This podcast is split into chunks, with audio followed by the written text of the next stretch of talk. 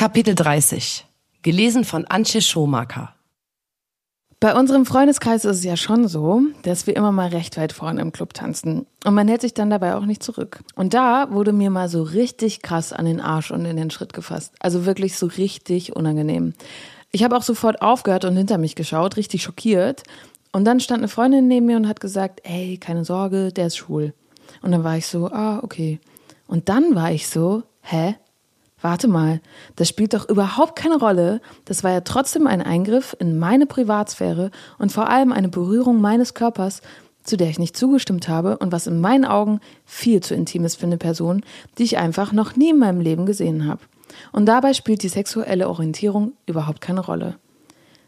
Ich habe das Gefühl, dass es komplett normal ist, einen Frauenkörper einfach so anzufassen.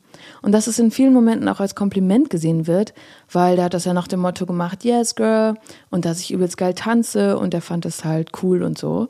Und trotzdem muss man mir da ja nicht einfach an den Arsch fassen. Man kann es auch einfach sagen, dass er es abfeiert und ich wäre cool gewesen damit. Aber es ist einfach normalisiert, aus irgendeinem Grund Frauenkörper zu berühren, auch ohne Zustimmung. Und das finde ich so krass schockierend.